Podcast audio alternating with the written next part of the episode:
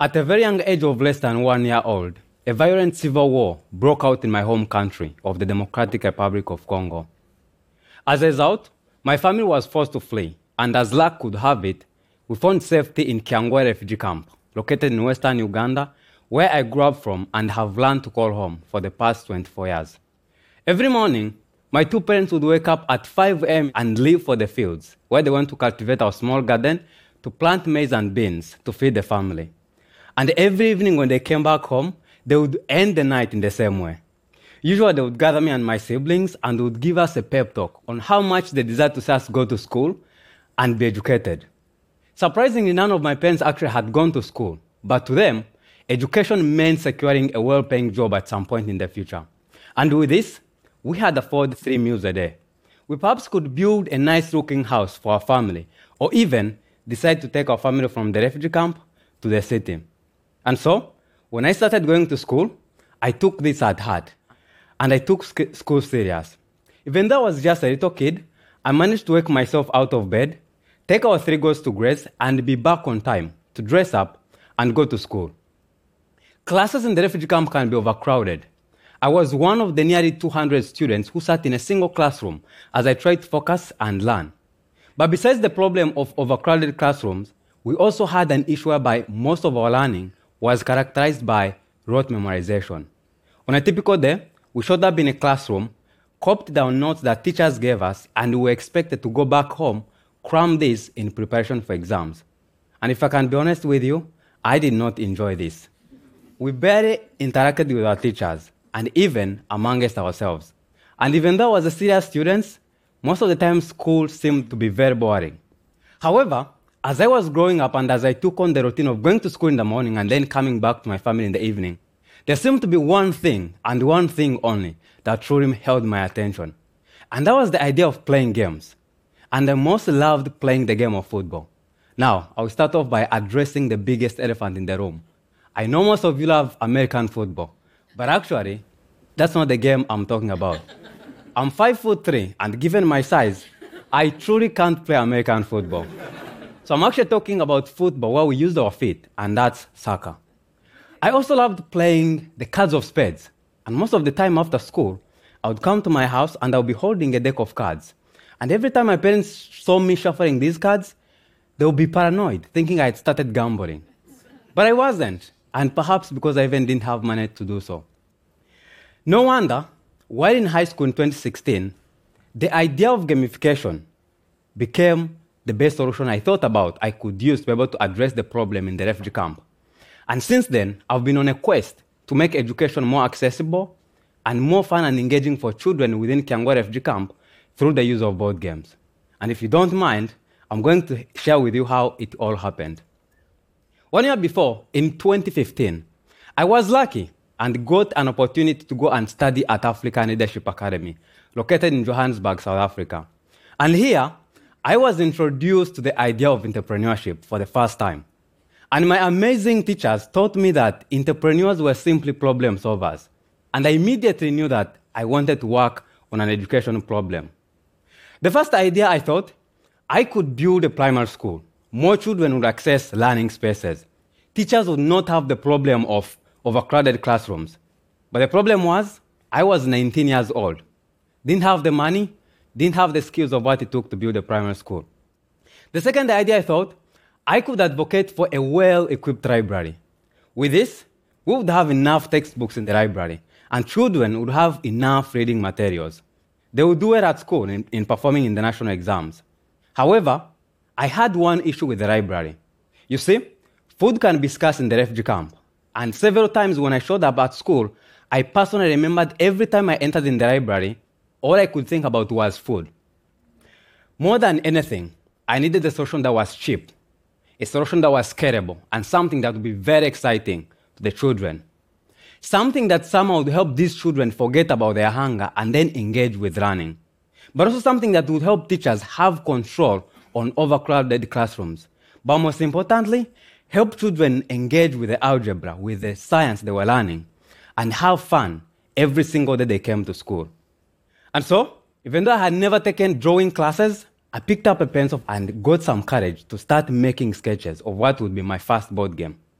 I also generated a number of trivial questions and then called up my former primary school teacher in Kyangwali refugee camp and asked if I could visit my primary school once again. He was generous and he said yes. When I showed up at my former primary school, the kids were excited. And most of them jumped out of their seats when I told them what I held in my hands was a board game. Surprisingly, none of them actually knew even how the game was played, but hearing it was a board game, they were thrilled. Working with the teachers and the school administration, they gave me about one hour to test out the game for the next couple weeks. And the game was a huge success. So much so that the next morning, my mom woke me out of bed telling me that there was a group of children wearing my school uniform looking for me. I was still confused because it was about 6 a.m. in the morning. But I woke up out of my bed, stayed in my address actually, and then opened the door. There was about six children, and when I looked at them, there were about two faces that I could recognize. There was James and Patrick, two of the children I had worked with the previous day.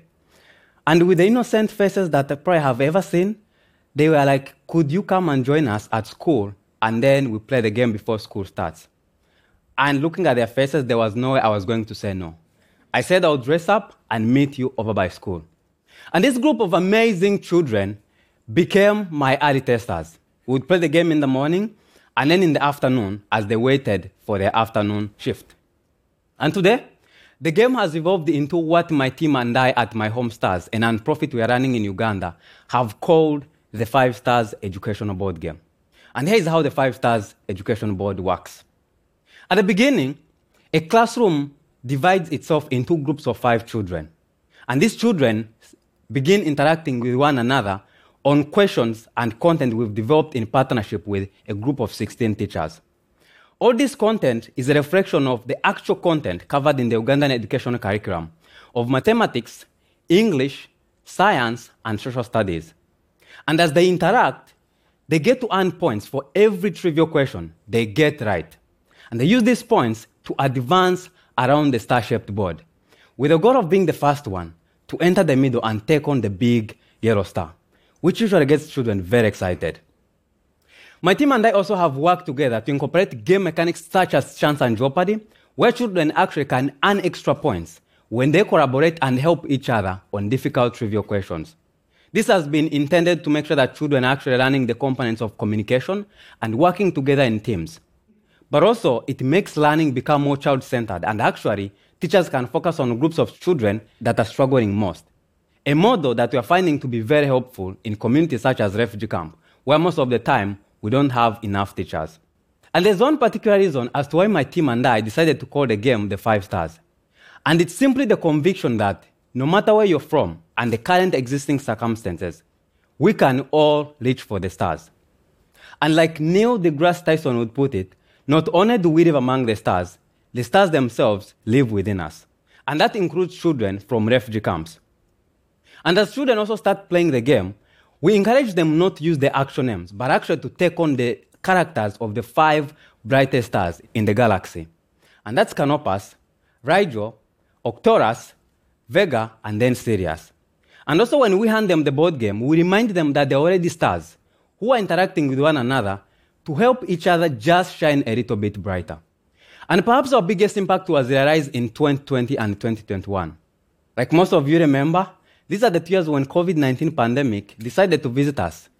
And during this time, classes in the refugee camp closed, and children were sent home with no way of accessing learning resources.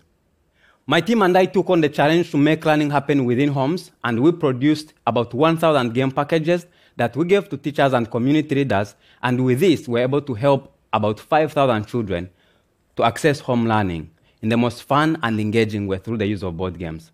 Today, we are working with five schools in Kyangwali Refugee Camp, where we've actually been able to work with school administration to make the five stars part of the learning schedules.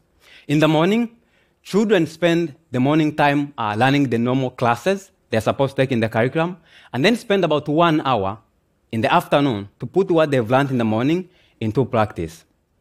Beyond being a game that is helping children master the curriculum content and do well in the national exam, my team and I are committed to continue building the five stars into a learning resource that will continue to put a smile on these children's faces every single day they come to class.